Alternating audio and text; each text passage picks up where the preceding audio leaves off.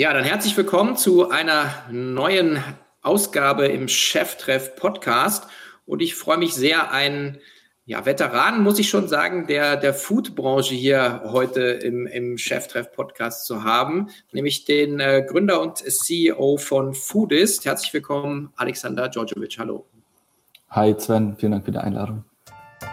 Herzlich willkommen zu Cheftreff, dem Future Retail Podcast von Sven Ritter im Gespräch mit den Machern und Innovatoren der digitalen Handelsszene.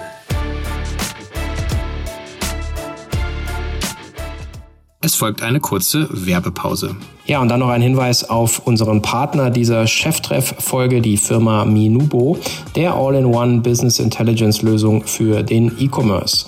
Und wer kennt die Fragestellungen nicht, die einen als Online-Händler beschäftigen?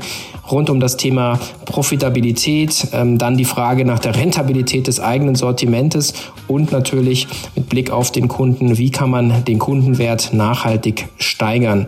Und alle Antworten findet ihr eben bei der Firma Minubo. Denn vorbei sind die Zeiten von fehleranfälligen manuellem Datensammeln, Software-Notlösungen und Bauchgefühl. Bei Minubo bekommst du alles aus einer Hand, eine Art Komplettlösung für die Datensammlung sowie deren Analyse und dem Reporting. Du kannst einfach Datensilos aufbrechen, verknüpfst Umsätze mit den dazugehörigen Kosten und erhältst einen Einblick per Knopfdruck für alle Geschäftsbereiche und erreichst damit volle Transparenz runter bis auf die Ebene des Deckungsbeitrags und das sogar über alle Kanäle hinweg. Jedes Teammitglied bekommt einen Zugriff auf relevante Daten ohne lange Einarbeitungszeit und deine Daten sind in sehr, sehr kurzer Zeit produktiv. Also kein langwieriger Projektaufwand, niedrige Kosten und null Risiko. Und ob etablierte Player wie Intersport, Zoo Royal, Rose Bikes oder schnell wachsende Startups wie Bitterliebe und Sugarshape, E-Commerce-Profis setzen auf die Firma Minubo. Und wir haben ein Special Offer für dich. Du bekommst 10% Rabatt auf deinen Minubo-Account und zwar einfach unter www.minubo.com slash Cheftreff für eine Demo anmelden, kurz Bescheid sagen, dass du Cheftreffhörer bist und dann bekommst du die 10% Rabatt. Also www.minubo.com slash Cheftreff. Und schon ist die Werbung auch schon wieder vorbei. Ja, wir legen auch gleich los. Für die, die dich nicht kennen, äh, was ich mir gar nicht vorstellen kann, weil du bist sehr aktiv auch äh, auf den diversen äh, Podcast-Plattformen, also gern gesehener Gast. Aber magst du dich kurz vorstellen, wer bist du, was machst du? Klar, sehr gern. Ähm, Alex, ähm, bin 34 Jahre alt, habe im Anschluss meines dualen Studiums an der Hamburg School of Business Administration ähm, Foodis gegründet, ähm, mit meinem Co-Founder Ole zusammen und ähm, ja, wie du kurz äh, schon anmoderiert hast, das war im ersten Geschäftsjahr 2013 und ja, bin seit neun Jahren ähm, ja, verantwortlich als CEO der Firma. Und ähm, ähm, nebenbei sozusagen seit zwei Jahren auch noch als Business Angel tätig und mache da gerade meine ersten Investments ähm, und ähm, versuche da sozusagen ähm, am Ball zu bleiben und unternehmerisch äh, mich auch weiterzuentwickeln ähm, und über Kapital hinaus dann auch noch mit ähm, Know-how ähm, zu unterstützen. Aber nichtsdestotrotz, äh, mein Herz und auch ähm, Foodist ähm, ist das, worauf ich mich fokussiere und was sich weiterhin anfühlt, ähm, it still feels like day one, wie Jeff Bezos mal gesagt hat. Ähm, ist, ist, äh, ist eine gute Zeit, gerade im, im E-Commerce zu sein und vor allem im Food, in der Foodbranche zu sein. Ähm, extrem spannende Entwicklung und ähm, vielleicht sprechen wir darüber gleich auch noch. Mhm. Ja, ich meine, wenn du doch mal sagst, was macht Foodist eigentlich? Weil ich meine, wir haben sehr, sehr früh angefangen mhm. und äh, ich meine, jetzt wird gerade eine Dreiviertelstunde über den E-Food-Markt mit dem Per Schader gesprochen. Irgendwie ja. hätte man vielleicht drei Stunden drüber sprechen können, aber es hätte wäre wahrscheinlich 2013 gar nicht möglich gewesen. Was, was macht Foodist? Ja, gerne. Ähm, Foodist ist ähm, eine Online-Shopping-Plattform für New Food und ähm, wir sind einfach sehr gut darin, ähm, wenn du guckst mm, als Unternehmer, ähm, wie kannst du dich, denke ich mal, immer musst du die Frage stellen, wie du dich von Amazon abgrenzen kannst. Ähm, oder auch halt von D2C-Geschäftsmodellen, die mit Shopify halt schnell hochgezogen werden. Und äh, bei uns ist es ganz klar das Thema Exploration. Also unser mm, Online-Shop ist halt, hat ein Sortiment, wo die Produkte Newness-Faktor haben ähm, und sozusagen im stationären Einzelhandel noch nicht vollflächig distribuiert sind. Vieles auch aus dem, aus dem Ausland gesourced, ähm, was es so in Deutschland noch gar nicht gibt. Viele neue Kategorien, viel, viel im Health Food Segment aktuell, sehr viel Fitness Food. Ähm, und ähm, wir haben halt sehr früh angefangen, ähm, das Abo als Geschäftsmodell für uns zu ähm, entdecken. Und das haben wir eigentlich aus einer Not eine Tugend gemacht. Ähm, wir haben es halt gegründet ähm, nach dem Studium und hatten keine Kohle. Und wenn du jetzt mhm. E-Commerce ein Geschäftsmodell aufbaust, äh, man hast gleich das Thema Warenvorfinanzierung, totes Kapital, ähm, auch ähm, äh, Planungsunsicherheiten dahinter, ähm, dann, dann ist es erstmal kein attraktives Geschäftsmodell mit wenig Kapital zu starten. Und ähm, damals, 2013, kam gerade HelloFresh hoch und vor allem im Beauty-Markt ähm, gab es Birchbox in Amerika, dann mhm. später äh, in Europa Glossybox ähm, ja. rübergeschwappt auch noch. Und wir dachten, hey, da entdecken Leute über ein Abo ähm, neue Beauty-Brands und ähm, können wir nicht das Gleiche vielleicht auch für Food machen mit neuen spannenden Food-Brands, die es gibt. Ne? Also ich weiß noch, das erste Mal, als ich in einem Whole Foods Market in London war, das war so, ey, das war wie so eine Zeitreise fünf Jahre nach vorne und dachte, oh ja, mein ja. Gott, ey, jeder Edeka Rewe ist so hinterher, die hatten schon alles, was so mit Organic Food zu tun hatte und Kombucha und äh, Craft Beer und alles war irgendwie vegan und handmade und es war so, dachte ich, okay, der deutsche Foodmarkt ist echt fünf Jahre zurück. Mhm. Und ähm, dann haben wir die Hypothese aufgestellt, 2013 am Anfang, okay, ähm, wir machen eine Food äh, Subscription Box, wir sind der Kurator und ähm, die Leute müssen sich von uns überraschen lassen, was sie kriegen. Und das ist damals bei, vor allem bei VCs oder Kapitalgebern, die haben gesagt, das ist eine scheiß Idee, ne? Weil du im Foodmarkt erstmal, wer, wer zahlt jetzt 30 Euro im Monat oder 25 bis 30 Euro im Monat und weiß nicht, was er kriegt. Und ähm, das mussten wir erstmal die ersten zwei, drei Jahre beweisen, dass man uns als Brand so weit vertraut und dass es auch kein Nischenmarkt ist, ähm, dass Leute Bock haben auf dieses Exploration-Thema. Und das ist wirklich der, der Knackpunkt ähm, bei uns oder auch sozusagen eins der sagen wir, Erfolgsgeheimnisse, ähm, dass wir über das Thema Exploration kommen und nicht so über Search. Also wenn du weißt, was du kaufen willst, geh zu Amazon und du findest es dort ähm, zum besten Preis und kriegst es am schnellsten geliefert, hast auf jeden Fall einen besten Service drumherum. Ne? Bei uns ist es so, bei uns kommen Leute, wir sind sehr stark über Content, kommen auf eine Website, auf foodist.de und entdecken Produkte oder Produktkategorien, Foodtrends, von denen sie noch nie gehört haben oder die sie spannend finden und wir kreieren dann erst einen Need. Und das ist ähm, für uns in dem Fall, in dem wir sind, viel, viel interessanter, weil wir da in hochmargigeren Bereichen unterwegs sind mit deutlich höheren Warenkörben. Also unser durchschnittlicher Warenkorb sind 55 Euro. Und ähm, ja, das ist halt auch einer der Gründe, ähm, warum wir ähm, profitabel sind. Vielleicht noch zum Anfang, ähm, Abo, ja, wir waren als Studenten dann ähm, direkt von Tag eins an Cashflow positiv. Ne? Also wir ja, ja. haben dann äh, die Lieferanten äh, bezahlt, nachdem wir halt die Abogebühren eingezogen haben. Teilweise Leute über sechs bis zwölf Monate abgeschlossen haben, haben sie uns alles im Vorwege schon bezahlt. Und das war, also haben wir wirklich früher aus der Not eine Tugend gemacht. Und ähm, bei dem Thema Abo ist es so, dass wir dann drumherum gesagt haben, ah, okay, wenn du ein Lieblingsprodukt entdeckt hast äh, in der Box, dann kannst du das bei uns im Online-Shop nachbestellen.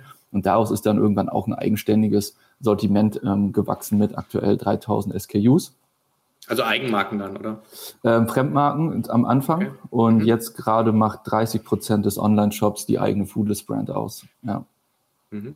Mhm. Genau. Okay. Und ich glaube, das ist auch so gar, es, es kann, es darf heutzutage auch gar nicht mehr einfach sein, sein Geschäftsmodell, finde ich, im E-Commerce jemandem zu erklären, weil du musst, glaube ich, als E-Commercer sowohl ähm, mehrere Disziplinen gut beherrschen, um wirklich ein stark wachsendes und profitables Geschäftsmodell zu bauen. Das eine ist, ähm, ein stark kuratiertes Fremdmarkensortiment, ähm, aber dann auch verstehen, glaube ich, wo bildest du auch für B2C, eine, also für, für B2B eine Stärke ab. Ne? Also welchen Mehrwert könntest du auch der Industrie bieten? Und ich glaube, dass jeder gute E-Commercer heutzutage verstanden hat, wie er halt äh, ein, ein B2B-Geschäftsmodell erweitert. Ne? Sei es ein About You über Scale jetzt, ähm, sei es ein Zalando, die sehr früh über Media ähm, äh, oder Retail-Media gekommen sind und bei uns ist es ähnlich. Bei uns, ähm, wir ähm, haben boah, 10 Prozent unseres Umsatzes und ein wichtiger Teil unseres Deckungsbeitrages äh, kommt mittlerweile über Retail Media, wo wir Kundenzugänge und Reichweiten an, ähm, an Brands und Konzerne vermarkten. Ähm, sei es On-Site, irgendwelche ähm, Kacheln, die, die wir dann sozusagen verkaufen oder Off-Site über Newsletter und über Instagram-Postings und so weiter, die wir uns ähm, bezahlen lassen oder ähm, Produktsamples, die wir in Bestellungen dazulegen und so weiter. Ähm, deswegen, das ist bei uns gerade ähm, am Ende des Tages ist es halt so ein B2C, to B Geschäftsmodell, wie, wie ich finde, jeder gute E-Commercer ähm, momentan aufgesetzt hat, wo du im Sortiment einmal ähm, Fremdmarken hast, Fremdmarken, die auch dann WKZ zahlen und ähm, wo du halt auch vor allem Eigenmarken spielst, um nochmal höhere Margen zu fahren und dein Sortiment nochmal stärker auch vom, vom Wettbewerb aus der Vergleichbarkeit zu ziehen, um nicht in Preiskämpfe ähm, reinzukommen oder in, äh, in, in, in Clickbaits halt mit ähm, auf Google. Mhm. Wie, wie ähm, nochmal die Einordnung zu bekommen, so wie groß äh, seid ihr jetzt so ungefähr? Ja, ähm, dieses Jahr 30 Millionen ähm, Umsatz, die wir anpeilen mhm. und ähm, profitabel im dritten, also im dritten Jahr in Folge. Mhm. Ähm, 70 Mitarbeiter im Office und ähm, 70 bis 80 Mitarbeiter im Lager. Mhm. Und die, äh, die Verteilung, so Abo-Boxen, Online-Shop, äh, sagen und dann so äh, wie Market Intelligence äh, ist so Drittel, ja. Drittel, Drittel, oder? Ja, es ist ähm, 20 Millionen Online-Shop, ähm, 8 Millionen ähm, Abo, ähm, 2 Millionen ähm, Retail-Media. Mhm. Würdest du sagen, dass, der, dass der, der, das, das Erfolgsgeheimnis für euch eure Discovery-DNA ist? Also das ist Voll. ja das, womit ihr gestartet seid, oder? Weil das ist ja das auch, was die Glaubwürdigkeit, eure Credibility letztendlich im Markt ausmacht. Total. Ähm, also die, ähm, der, das Kundenversprechen, ähm, ähm, neue Brands zu entdecken, neue Produktkategorien zu entdecken, dann stark über das Thema Content zu kommen. Das hat, ähm, das hat sehr viele Vorteile, die ich aufgezählt habe. Wie gesagt, hohe Margen, hohe Warenkörbe, geringe Retourenquoten und so weiter. Aber sozusagen der Nachteil, den wir auch erstmal lernen mussten, ist, die Leute kennen die Brands nicht und suchen danach nicht. Ne? Deswegen musst du auch erstmal einen Weg finden, wie du überhaupt erstmal Traffic auf die Seite kriegst. Und ähm, dann die Leute zum Konvertieren kriegst. Und da gibt's halt zwei Themen, die da essentiell wichtig sind und die ich glaube, neben dem Thema Discovery äh, sozusagen das zweite wichtige Erfolgsgeheimnis sind von Foodist. Das ist einmal Content Marketing ähm, und ähm, Creator Economy. Also wir sind, haben sehr früh in der Foodindustrie, finde ich, angefangen, mit großen Creatoren zusammenzuarbeiten und nicht nur auf Basis, ähm, hey, poste mal einen Gutscheincode und wir ziehen dich auf die Website, sondern schnell in Co-Creations gegangen oder eigene Abo-Modelle aufgesetzt. Also Beispiel, wir haben seit drei Jahren, jetzt im dritten Jahr, äh, eine eigene Abo-Box zusammen mit Pamela Reif. Und das ist die Pam-Box und da stehen wir, die ist sehr erfolgreich. also mhm. sind wir bei 20.000 Abonnenten, ähm, die dann wow. halt 30 Euro alle zwei Monate zahlen. Und ähm, da setzen wir natürlich, lösen wir dieses Reichweitenproblem, indem wir dann auf der ihre Reichweite aufsetzen und dann ähm, die Kunden sozusagen zu uns in unsere Ökonomie ziehen und dann machen die halt über das Abo hinaus, was sie bei uns abschließen, auch noch Nachorders im Online-Shop und so weiter. Und hinterlassen dann auch an jedem Punkt einfach wichtige Datenpunkte. Ne? Also es ist schon ein mächtiger Datenpunkt, wenn du neue Produkte sourced und die dann zum vollen UVP nachgekauft werden. Das gibt dir schon und, und die Reviews und die Verweildauer auf der Page und das Engagement, wenn du darüber dann auch einen Post auf Social Media machst. Du kannst echt schon viele Datenpunkte dort sammeln und hast eine ganz gute Idee, ähm, was dann auch ähm, eine Relevanz vielleicht für den deutschen Markt hat an neuen Produktkategorien, die es so gibt und was auch eher vielleicht, wo der deutsche Markt noch nicht so weit ist. Mhm. Und ähm, also Creator Economy, einmal mit Pam das Abo, dann mit Stefanie Giesinger haben wir auch das Abo aufgesetzt, ähm, ist auch erfolgreich. Und dann auch so Co-Creation zu gehen. Ne? Wir haben dieses Jahr zum Beispiel mit Sarah Harrison einen Adventskalender gemacht. Adventskalender ist ja sowieso so ein Riesending geworden. Und du musst dir vorstellen, wir haben den Adventskalender innerhalb von 20 Stunden haben wir 10.000 Stück verkauft für ähm, 55 Euro. Ne? Also wir haben 550.000 Euro Umsatz gemacht in unter 20 Stunden. Und wir mhm. wären noch deutlich mehr gegangen. Ne? Wir hatten nur nicht mehr ähm, platziert. Ja, und das ist, ähm, ähm, das ist, glaube ich, so das zweite Thema, wie wir, wie wir das Discovery-Thema, was viele ähm, Mehrwerte hat, halt sozusagen die Downside lösen. Ähm, wie kriegen wir Reichweite und Traction halt auf die, auf die Website und auf die Brand Fooders und das löst ganz viel die Creator Economy für uns. Mhm, mhm. Ja, wenn, jetzt, jetzt, wenn man jetzt so schaut, so, so acht Jahre in the game, ist natürlich das, äh, sagen, habt ihr natürlich ganz andere Firepower, das sagt, irgendwie 30 Millionen Umsatz, äh, auch gewachsene äh, auch Beziehungen mit, mit Influencern. Jetzt nochmal zurückgehen, so an den Anfang, so 12, 2013, du sagst halt irgendwie, die VCs äh, haben sich an den Kopf gefasst und gesagt, was ist denn das für eine Schwachsinnsidee? Äh, ehrlich gesagt hätte ich wahrscheinlich das Gleiche gesagt, weil ja. ich gesagt habe, ja, der LEH-Markt ist halt, oder der ganze Lebensmittelmarkt ist so, so äh, irgendwie so keine Ahnung. Es ist, du, du kämpfst ja auch mit dem Thema ähm, äh, Discounter-Mentalität in Deutschland, gerade was Voll. Essen angeht. Also das mhm. ist ja auch nochmal eine Schwierigkeit. Wer sind denn die Leute, die bei euch dann einkaufen? Hm.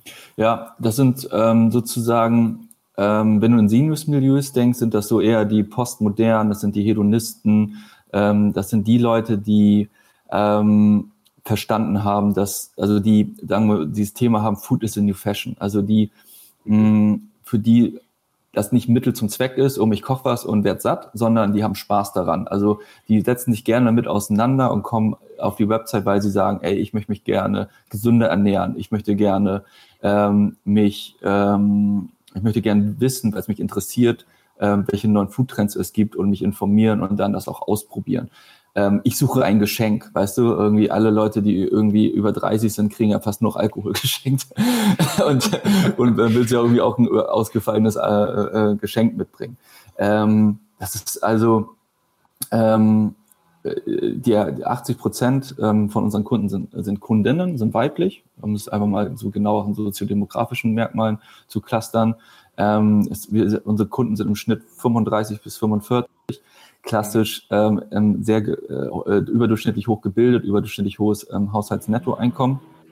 Und wie gesagt, diese Trigger Points sind ähm, ja, also wir profitieren einfach stark davon, dass ähm, wie viel vom, vom Online-Shift, nicht, nicht nur vom Kaufen her, sondern auch schon vorher im, im Sales-Funnel, wie viele Menschen lesen überhaupt noch Food-Zeitschriften, wo informieren sich Menschen über neue Food-Trends, die, die einfach Foodies sind und sich das interessieren, die auch mal Lebensmittel sozusagen umdrehen, nochmal sich eine Zutatenliste angucken oder auch mal die Verpackung kritisch hinterfragen, also die sich einfach, die damit Spaß haben, sich damit auseinandersetzen und das auch für sich als ja, als Prestige, äh, Prestigefaktor sehen, ne? weil sie sagen, irgendwie, ähm, ich, ich identifiziere mich auch darüber, wie ich mich ernähre, ob ich mich vegan ernähre, ob ich mich zuckerfrei ernähre, ob ich nur auf so Hand, äh, eher auch gerne Handmade-Produkte esse, ob ich ähm, äh, gerne irgendwie Fitnessfood zu mir nehme, um das zu ergänzen zu meinem Sportprogramm. Und ähm, die haben schon eine gewisse Bindung zu Essen. Das sind nicht die Discount-Käufer in erster Linie, definitiv nicht. Und das Schöne ist, dass genau diese Zielgruppe, dieses Food is New Fashion lebt, ähm, krass am Wachsen ist. Und das geht über alle Altersgruppen hinweg. Ne? Das sind aber in dem Fall auch ganz oft dann die, ähm, die Kinder, die sozusagen dann auch noch ähm, die geinfluenced werden von Influencern und die Kinder wiederum influenzen dann die Eltern. Und die sagen, und, und äh, weiß nicht, wie es bei dir ist, ähm, du bist Vater, wahrscheinlich hat sich deine Ernährungsweise auch so in den letzten Jahren deutlich. Ähm, ja, mit den Kindern ist man dann nur noch im Biomarkt, äh, genau, ja. und äh, man denkt immer, die ganze Zeit blutest du nur noch, aber ich bin hier äh, großer Vollkorner-Fan und sammle mit, äh, mit, mit großer Lust äh, die Karotten. Aber, ja. ähm, aber nee, apropos Influencer, also ich hatte gerade das Thema ähm, ich bin eigentlich zum Beispiel auf Monique Höll gekommen, äh, jetzt im Bereich nicht Food, aber Hello Body über meine ja. Tochter, Teenagerin, äh, Pamela Reif, äh, genau dasselbe. Also immer folge ich dann solchen Leuten natürlich nicht, wäre jetzt auch ein bisschen komisch, äh, aber darüber kommt man dann und sagt halt, okay, ich kann damit was anfangen. Und ja. dann, ähm, was ich schon sehe, ist so diesen, also man hat ja immer im Prinzip als Marke, also Foodist, baust du Trust auf mit deinen Kunden und Kundinnen. Ähm, als Influencerin oder Influencer baust du eben das Gleiche auf Trust. Und das zusammenzubringen, ist ja dann äh, extrem, extrem smart. War das schon immer die Idee oder ist das auch so ein bisschen passiert along the way? Das ist total passiert. Das ganze Geschäftsmodell hat sich along the way in den letzten acht Jahren, wie du es eben auch angedeutet hast, ähm, kontinuierlich weiterentwickelt. Und ich glaube, das ist auch richtig so. Es wäre ganz schlimm, in so, wenn sich so, ein, so ein, in so einem dynamischen Marktumfeld, in sich so verändernden Kundenbedürfnissen, in völlig anderem Mediennutzungsverhalten. Also vor acht Jahren hat natürlich war Facebook wichtig, das spielt für uns gar keine Rolle mehr. Das ist mhm. ähm, und Instagram merkst du hat auch sozusagen den Peak langsam bei uns erreicht. Ähm, und, und TikTok ist gerade krass am wachsen. Wir gehören zu den 20 interaktivsten Companies auf TikTok in Deutschland. Okay. Und das ist für uns ein super wichtiger Kanal geworden. Und ähm, wir haben unser Geschäftsmodell vom reinen Abo-Geschäft weiterentwickelt zu einem ähm, Online-Shop, weiterentwickelt zu einem starken Eigenmarkengeschäft, weiterentwickelt zu einem starken Retail-Media- und Datengeschäft. Und ähm, sozusagen das Entscheidende ist, die Frage, die vorher gestellt hast, ist, du musst die Kohorte dir den Kunden angucken und dir die ganze Zeit die, diese KPIs vor Augen halten, welchen CAC zu Customer Lifetime Value Verhältnis kann ich hier gerade realisieren? Also wo kann ich einen Kunden, den ich vorne auch relativ teuer ehrlicherweise über ähm, Social Media und Performance Marketing eingekauft habe, wo mhm. kann ich den dann schön über 18 Monate äh, monetarisieren? Und da gibt es bei uns in der äh, auf der Plattform verschiedene Monetarisierungsquellen und Produkte. Ne? Es kann dann sein, dass der mal einen Adventskalender kauft, dass der im Abo ist. Es ist ganz klar das Abo äh, Abonnenten gerne im Online-Shop nachkaufen. Was uns zum Beispiel bisher gar nicht gelungen ist, ist Online-Shop-Käufer zu Abonnenten zu bringen. So, ähm, mhm. this way one doesn't work. Und ähm, so lernst du dann ähm, aus einer sozusagen aus dieser Kohorte, aus dem Kunden zu denken und die ganze Zeit ähm, ähm, deinen Customer Lifetime Value zu optimieren. Und dafür brauchst du dann halt auch weitere Erlösquellen, die teilweise auch über die ähm, Handelsmarge mit Fremdmarken hinausgehen. Da reicht doch teilweise Handelsmarge mit Eigenmarken nicht. Dann brauchst du halt ähm, digitale Umsätze, die halt hochdeckungsbeitragsrelevant ist sind. Und ähm, ich glaube, das ist, das ist wichtig, unternehmerisch so sein, sein Geschäftsmodell weiterzuentwickeln, aber trotzdem den Fokus zu behalten und dann so zum Beispiel bei uns die Klammer New Food und Discovery niemals in Frage zu stellen und da den Fokus zu behalten. Und ähm, genau, da ist auf jeden Fall das Kundenversprechen auch zu halten, aber trotzdem über verschiedene Erlösquellen nachzudenken, mhm. um dann vorne rum auch auf breitere und teure Kanäle gehen zu können, weil du weißt, du kriegst den Kunden ähm, genug monetarisiert über die 18 ja. Monate. Es klingt nach True Entrepreneurship. Ich feiere das hier gerade so ein bisschen. Äh, ich finde es super, weil ich, ich, ich, für mich ist das so irgendwie, äh, also man hat ja eine Idee, man fängt an ähm, und, und dann äh, passieren Dinge, ja. Also der, der ja. Geldgeber sagt nein, äh, ähm, du merkst halt, das Grundmodell funktioniert vielleicht so nicht, aber du musst, wenn du das so, so tweakst, dann kommen Kooperationen rein, ne, hast eine Marktentwicklung, die du nicht vorhersehen kannst. Wie wichtig ist denn auch gewesen, dass, dass, ähm, dass so die, die, die, die Food-Branche also gerade auch die großen Player, ja, also äh, was ich Oetker kauft Flaschenpost, ja, äh, eine Nestlé, ähm, äh, FM Mars, das sind ja alles auch, auch echte Schwergewichte. Jeder kennt sie nicht, aber nutzt ihre Produkte so ungefähr. Ähm, dass die auch ähm, eine Bereitschaft haben, mit einem, ja, mit so einem kleinen Unternehmen, muss man ja sagen, also vor ein paar Jahren, ja, äh, wie auch ins Gespräch zu gehen, weil da, da muss ja auch ein Umdenken stattgefunden haben. Total. Es folgt eine kurze Werbepause. Ja, und heute mal ein Hinweis auf die Podcast-Kollegen von Lieferzeit, der Logistik-Podcast. Lieferzeit, der Logistik-Podcast ist ein Produkt von Hermes Germany und ähm, den Podcast gibt es schon knapp ein Jahr. Aktuell sind 20 Folgen online. Und ähm, es geht um Themen wie resiliente Supply Chains in Zeiten von globalen Lieferengpässen, Retourenmanagement, die digitale Customer Journey und neue Lösungen für emissionsfreie Paketzustellungen. Moderator David Siems ist im Gespräch dabei mit renommierten Expertinnen aus Forschung, Wirtschaft, Mobilität und Politik über die Themen eben, die, wie ich genannt habe, die Logistikbranche und den E-Commerce bewegen. Zum Beispiel dabei KI-Pionier Professor Dr. Michael Feind, die Innovationsprovokateurin Annika Theobald oder auch die Retourenexpertin Jennifer Boyd vom Fraunhofer IML. Und ähm, ab und zu schaltet sich auch ähm, der CSO, der Chief Sales Officer Dennis Kollmann, in die Podcast-Gespräche mit ein, ist regelmäßig zu Gast und begleitet ähm, ja den Podcast mit seinen spannenden Brancheninsights. Man findet den Podcast überall dort, wo man gute Podcasts abonnieren kann, also Spotify, Apple, Google, Deezer etc. Und er erscheint alle zwei Wochen, also am besten gleich abonnieren. Die Landingpage ist newsroom.hermesworld.com slash podcast. Ich wiederhole newsroom.hermesworld.com slash podcast. Und wie gesagt, Lieferzeit, der Logistik-Podcast, einfach abonnieren auf den gängigen Plattformen. Und schon ist die Werbung auch schon wieder vorbei. Ähm, uns hilft das, ähm, weil sozusagen die großen Konzerne auch neue Foodmarken erstmal äh, ein bisschen belächelt haben und es immer sehr nischig wirkte. Und dann auf einmal merkst du, welche Dynamik das annehmen kann und dass die dann wirklich signifikant Regalmeter wegnehmen. Also ich nenne zwei Beispiele. Oatly, so, das gab es vorher auch schon zwölf Jahre und auf einmal kommt diese Post-Milk-Generation durch und es der Anteil an Menschen, die ähm, Kuhmilch trinken, nimmt rapide ab und ähm, die, die ähm, Regalmeter werden halt von Milchalternativen besetzt. Ähm, dann gibt es eine Schokoladenmarke, weiß nicht, ob du die kennst, Tony Chocolonely. Ähm, ja, ja, natürlich, aber das ist auch, weißt du, wie lange das äh, Ferrero und Lind und das Ding ist ja, solche Unternehmen haben die ja auch auf dem Tisch liegen, das können die ja auch alles kaufen. Also das ist ja nicht, das haben die mhm. alles in ihren äh, M&A-Teams. ist ja nicht so, dass das auf einmal hochkommt und niemand hat es auf dem Zettel, sondern die sagen, make or buy dazwischen, nö, glaube ich nicht, dass das, dass das kriegen wir verteidigt und auf einmal gibt es dann so ein paar Durchbrüche manchmal. Ähm, und das ist äh, für uns ist eine geniale Entwicklung, ähm, weil es zu mehr Innovationsfreude und auch Investitionsbereitschaft und auch stärkeres Hinterfragen von, äh, von den Konzernen führt. Ne?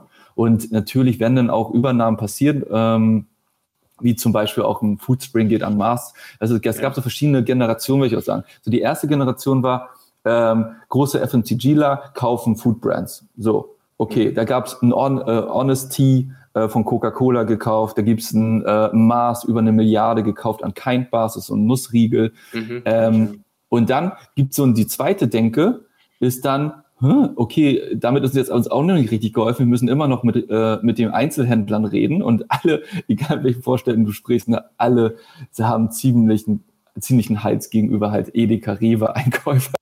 Und, und, diese Abhängigkeit wollen sich einfach immer mehr von lösen, weil natürlich auch die Markenmacht von Edeka Rewe stark gestiegen sind, ähm, auch mit deren äh, zunehmenden Eigenmarkensortimenten. Ne? Und dort sind einfach die Regalmeter begrenzt. Ne? Wenn die dann sagen, okay, wir machen jetzt darauf eine Eigenmarke, dann müssen die einfach einen bestehenden äh, Markenartikel einfach rausnehmen. Die müssen auch auslisten. So. Ähm, und ähm, dann gab es so eine, jetzt eine zweite Generation, die sagt, okay, dann kaufen wir jetzt die Leute, die auch Kundenzugänge haben, die Retailer. Ne? Dann, äh, dann kommt halt sowas zustande wie Mars kauft für einen ordentlichen Betrag Foodspring. Hätte auch vorher keiner gedacht, dass ein Schokoladen, äh, Schokoladenhersteller und Hundefutterhersteller halt eine Fitnessfood äh, D2C-Brand kauft. Ähm, und ja, das, da gibt's jetzt, ähm, oder ähm, Heineken kaufen Online Craft Beer Shop und so weiter. Und das ist, glaube ich, so die zweite Generation, wo es wo, wo dann verstanden wird, ist, okay, ich glaube, wir müssen jetzt eigene ähm, Kundenzugänge schaffen, um auch den Markt weiterhin zu verstehen und auch neue Produktinnovationen für mich schneller verifizieren zu können und ähm, nicht abhängig sein von den Marktdaten, die ich halt vom Offline-Retailer ausge, ähm, ausgespuckt kriege. Weil natürlich auch die Offline-Retailer haben dann auch Programme und auch in den Listungsgesprächen ist es dann, ja, neben BKZ kommt jetzt, hey, wenn du übrigens wissen möchtest, wer dein Produkt kauft, welche Postleitzahl und wie es verkauft wird, in welchem Store und so weiter, kannst du dir auch gerne äh, Zugang verschaffen zu unserem Portal, kostet aber auch nochmal ich sage jetzt irgendeine Zahl, fünf Prozent extra Marge an uns und so weiter. Ja. Die lassen sich natürlich jetzt auch bezahlen. Und ähm, da lohnt es sich schon, auch darüber zu denken, welche D2C-Geschäftsmodelle können relevant sein. Und bei Beauty hat es wieder angefangen ähm, mit dem Kauf von Henkel von ähm, Invincible Brands. Mhm. Und ähm, ja, das ist ähm, für uns eine fantastische Entwicklung, muss ich ehrlicherweise mhm. sagen. Und wir nehmen gerne auch dann ähm, Konzerne Huckepack und machen das ein bisschen als Dienstleistung mit. Also wir haben zum Beispiel ein Abo-Modell zusammen mit Lind. Äh, das ist der Lind Schokoladenclub, hat 10.000 ähm, Abonnenten und da kriegst du dann halt Lindschokolade und wir werten halt aus, welche Schokolade sich wie oft nachverkaufen, wie, wie oft bewertet wird und teilen das dann äh, mit Lind. Oder äh, mit Koppenrad und Wiese, weil du gerade Oetker angesprochen hast, ist ja 100% mhm. Tochter von ähm, Oetker, haben wir den, haben wir einen Backclub ähm, hochgezogen. Und ähm, jetzt probieren die halt neue Rezepte aus und überlegen sich, ähm, wie können wir da vielleicht für unsere dann ähm, in die Massenproduktion halt auch zum Beispiel mit veganen Rezepten oder so gehen, was hat dann eine, eine gewisse Relevanz. Und die stellen natürlich auch die Frage jetzt ganz konkret bei, bei, bei Koppenrad und Wiese, die sind nun mal Marktführer mit allem, was mit äh, Tiefkühlprodukten zu tun hat und ähm, sind dann halt super vertreten im ganzen Supermarkt, Premium-Supermarkt-Segment. Und die können, die haben auch Wachstumsfragen. Also wenn die, die Tiefkühltruhen werden halt auch nicht größer. Und mhm. dann kommt zwischendurch auch nochmal Gustavo Gusto aus dem Nix und nimmt ja. den jetzt die, die Meter weg. Ne? Und dann würde sagen, die Tiefkühlpizza, das ist unser Hoheitsgebiet, da, äh, da mhm. fässt uns keiner an. So, und auf einmal, hups, mhm. sind immer ein paar Märkten so ein, äh, ein halber Meter mal weg.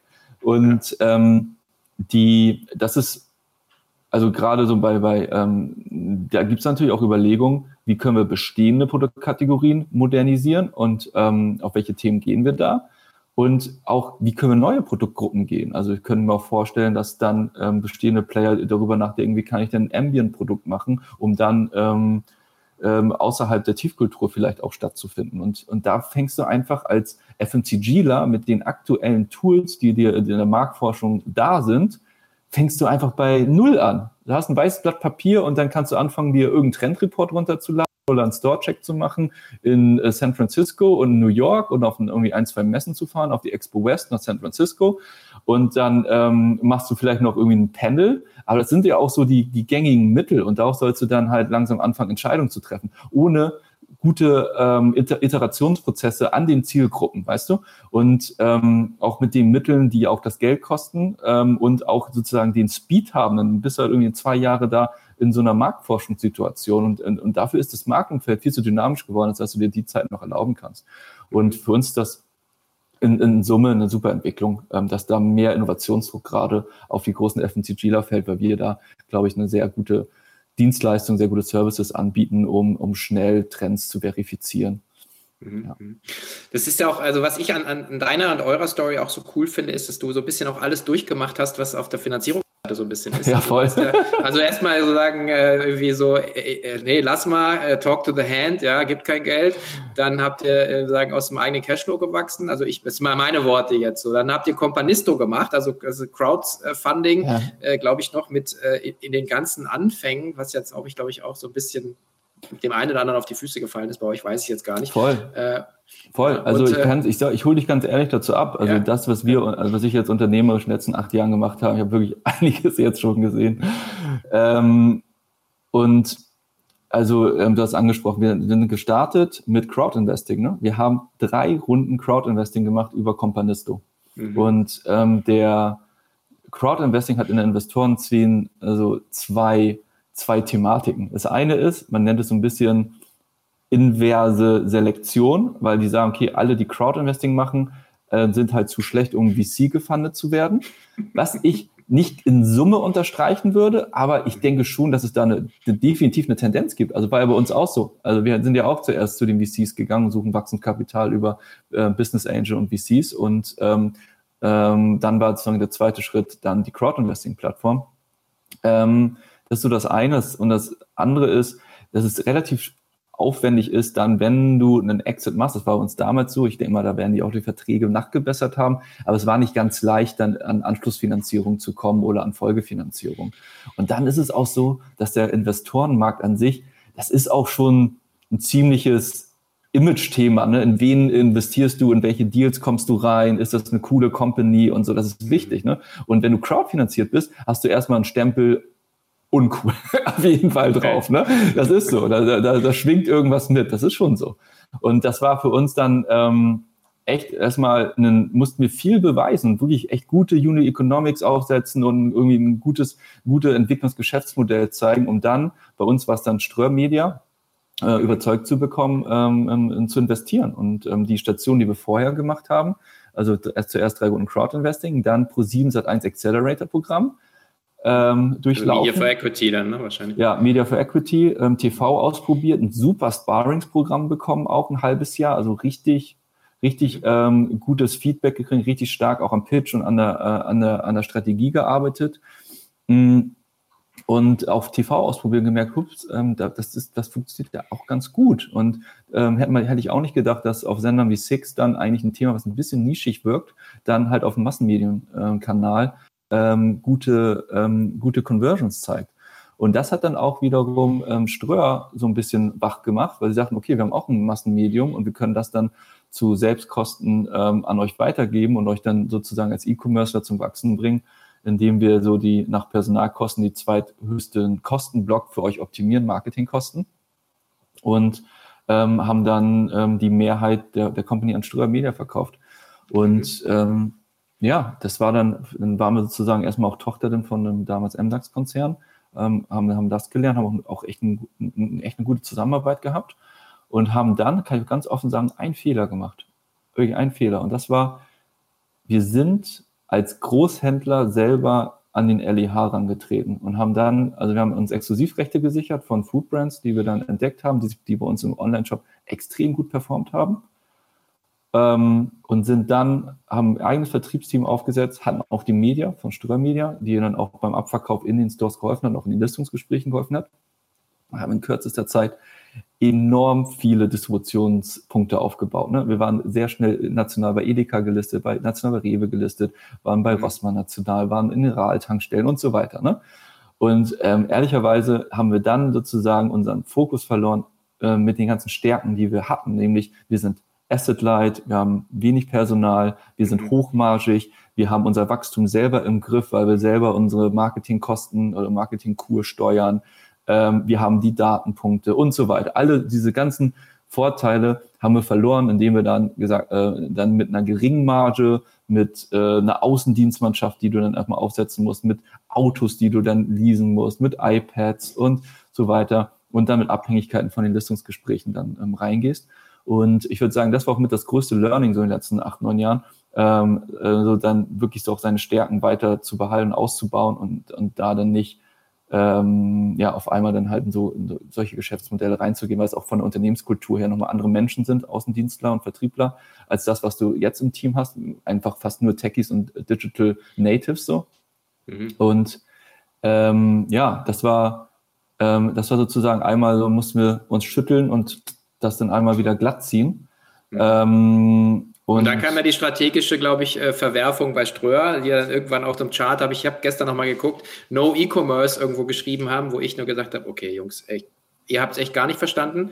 Also da stehe ich auch zu, weil meine Haltung, ich mache seit 22 Jahren E-Commerce und also meine Wette bisher ist aufgegangen. Ähm, aber, ähm, aber, aber das ist ja auch eine Gelegenheit für euch dann gewesen, gell?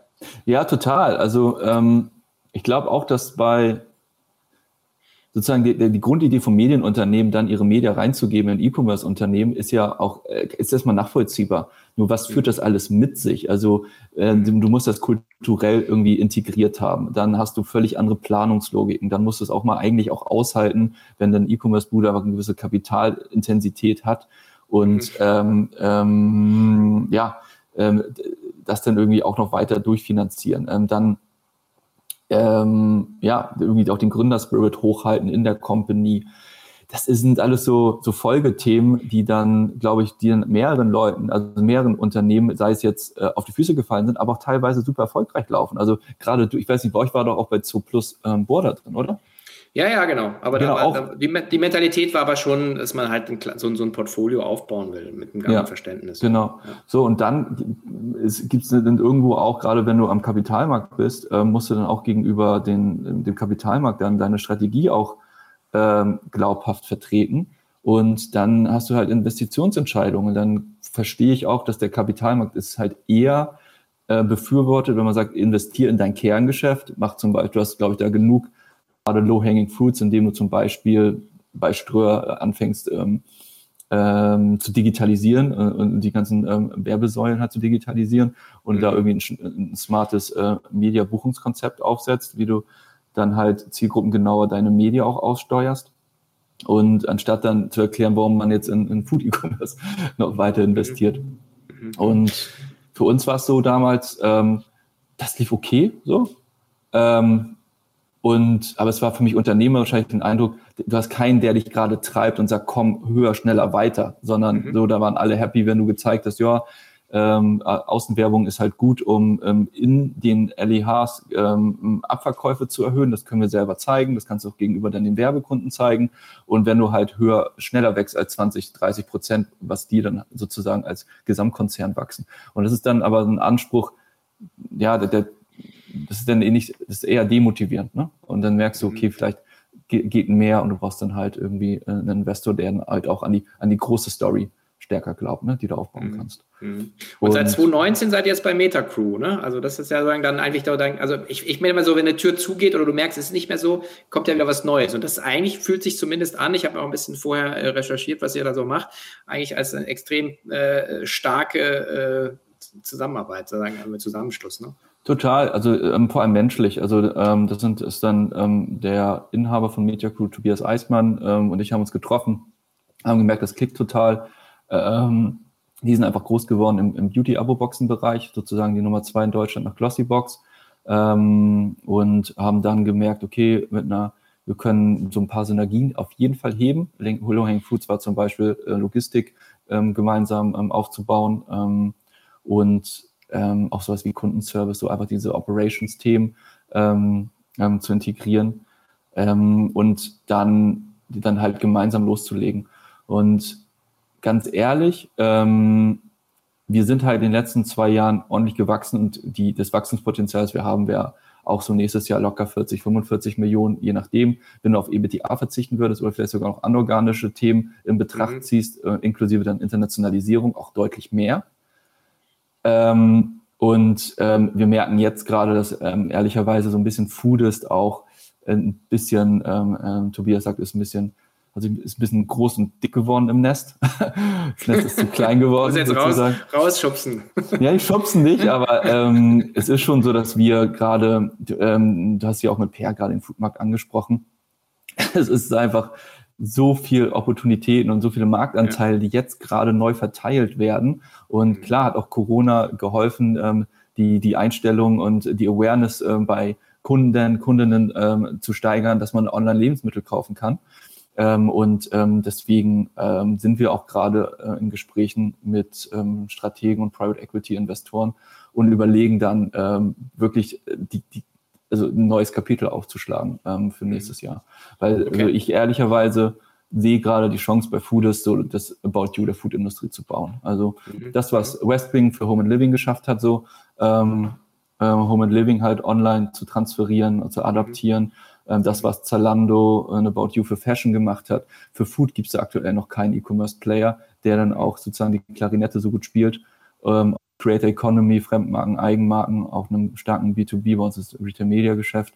Und ähm, ich, ich, also ich habe maximal Bock da gerade drauf, mhm. ähm, wirklich das Thema international, also europaweit zu denken und ähm, da halt auch nochmal also ein richtig signifikant großes Unternehmen zu bauen. Aber sieht man auch den Unterschied nochmal? Also ich, äh, also ich meine zum Beispiel, ich hatte den Body Change Gründer hier, Frederik Harkort, da, der hat seine Company zurückgekauft von Ströer und hat sie ja. dann nochmal groß gemacht, verkauft. Du hast sozusagen äh, einen Exit gemacht, hast dich aber rückbeteiligt wieder an Metacrew. Sonst, weil viele Leute sagen ja immer, take the money and run, ich bin raus, vielen Dank, ich fahre noch Match Racing und äh, sitze auf meinem Gummiboot. Ja. Ähm, aber du hast ja, du hast ja, du bist ja immer noch in der unternehmerischen äh, Rolle, du hast Voll. ja immer noch Hunger, ja, und das ist ja also auch, auch, auch schön zu sehen. Es wäre total schade, wenn man äh, das, was du jetzt auch aufgebaut hast an Skills, an, an Team und so weiter, jetzt nicht noch, noch weiter äh, dem Markt zur Verfügung stellt, würde ich mal so ganz so vorsichtig sagen. Also das ist ja, was ja. sind ja die nächsten, das nächsten Schritte dann? Also, äh, also einfach größer machen, Internationalisierung. Äh, was seht ihr denn da im Markt? Ja, total. Ähm, also wir sehen erstmal eine Erweiterung des Sortiments ähm, im, im Online-Bereich, vor allem auch ähm, stärker noch Eigenmarken, äh, in, in Eigenmarkenentwicklung zu gehen ähm, und den Anteil des Eigenmarkenumsatzes so auf 60 Prozent in den nächsten zwei Jahren ähm, anzuheben. Und dann ist für uns der Faktor Internationalisierung super wichtig. Ähm, das ist, und wir machen das halt schrittweise. Also wir wollen erstmal über äh, Amazon Pan Europe vortesten, in welchen Marken es relevant ist. Ich glaube, es gibt ein paar No-Brainer, so wie Benelux, ähm, Italien, ähm, ähm, Spanien und dann ähm, Osteuropa.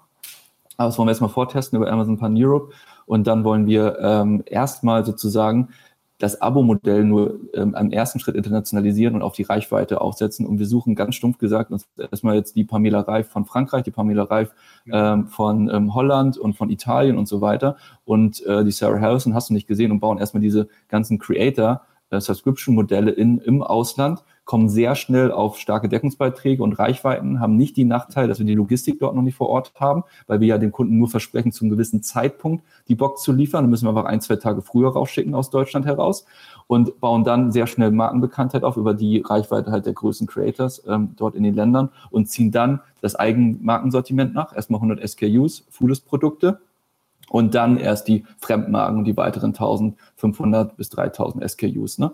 Und ähm, so, glaube ich, können wir sehr schnell und auch sehr iterativ und auch gar nicht äh, unbedingt unprofitabel ähm, internationalisieren. Mhm, okay. Vielleicht noch eine Abschlussfrage, ähm, die, die ich allen immer stelle, ist, äh, was würde der Alex von heute dem Alex von 2012, 2013 so mit Flüstern auf die Reise geben würden. Äh, und es geht nicht um äh, äh irgendwie Aktientipps oder irgendwelche äh, irgendwas zu vermeiden, sondern einfach, was wär, ist eine Erkenntnis, die so in dir gereift ist über die letzten Jahre, die du vielleicht gerne ein paar Jahre früher gehabt hättest. Gibt es sowas? Ja, klar, gibt es ganz viele. Ähm, das geht ähm, los bei, ähm, bei Teamauswahl, also wie schnell ähm, heierst du halt ähm, auch wirkliche A-Level-Leute, denn wie die wiederum andere A-Level-Leute anziehen. Also wir haben jetzt einen, einen CTO, der ähm, hat äh, Check24, Head of ähm, IT Department Check24. Der hat äh, äh, den Hamburg-Standort von 1 auf 250 Mitarbeiter hochgezogen und jetzt bei uns äh, habe ich jede Woche zwei Calls noch mit, mit wirklich richtig talentierten Entwicklern und der baut da also, richtig krass das Tech-Team bei uns aus. Hätte ich mir gewünscht, dass ich da früher investiert hätte in mhm. wirklich gute C-Level-Leute. Ähm, dann das Thema Fokussierung des Geschäftsmodells ähm, und ähm, auf jeden Fall auch ähm, wirklich weiter immer diese Erkenntnis im Kopf zu haben, das Unternehmen kann nur so groß werden, wie du es als Unternehmer denkst. Es ist einfach so. Die Limitierung für die Größe deines Unternehmens ist definitiv nicht Kapital oder teilweise kann es sein Marktgröße, das war bei Online-Food definitiv nicht der Fall, ähm, sondern so, wie ist deine Ambition und kannst du jemanden, kriegst du einen Partner an die Seite, der an dich und deine Ambitionen und dein Team glaubt und dich mit Kapital ausstattest, sodass du es umsetzen kannst. Ne? Und das ist so die Erkenntnis, die mir so in den letzten Wochen nochmal gereift ist, dass, dass ey, wirklich die der limitierende Faktor bin ich selbst. Und ansonsten okay. ist wirklich, klingt ein bisschen, ein bisschen cheesy, aber Sky is the limit. Ne? Also warum soll das nicht ein Unicorn irgendwie noch werden in fünf Jahren? So. Nee, überhaupt nicht. Ob groß oder klein, ist es dieselbe Arbeit und du hast nur 24 Stunden oder 86.000 so 400 oder 200 Minuten, ich weiß es gar nicht mehr. Aber vielen Dank, Alex, war super gut. Ich soll noch vom Team sagen, die schreiben mir gerade, äh, es wäre wunderbar, wenn sie einen Adventskalender irgendwie abstauben könnten. Also ich weiß nicht, wir haben sehr, sehr viele Frauen, keine Ahnung, ob sowas möglich ist. Ich sage es einfach mal. Ansonsten ja, stelle ich einfach eine Runde fest. Ähm, wie viele? Alles klar. Äh, Schick's mal einfach per LinkedIn, machen wir kurz. Team. Ja, ja, machen wir so, genau. Ich sag dann mal was, genau. Also, also super Gespräch, vielen, vielen Dank. Ich drücke die Daumen und äh, ich glaube, wir sollten auf jeden Fall in Kontakt bleiben. Sehr gerne. Würde mich auch freuen. Danke. Super, schönen Tag für euch. Vielen Dank für die Einladung.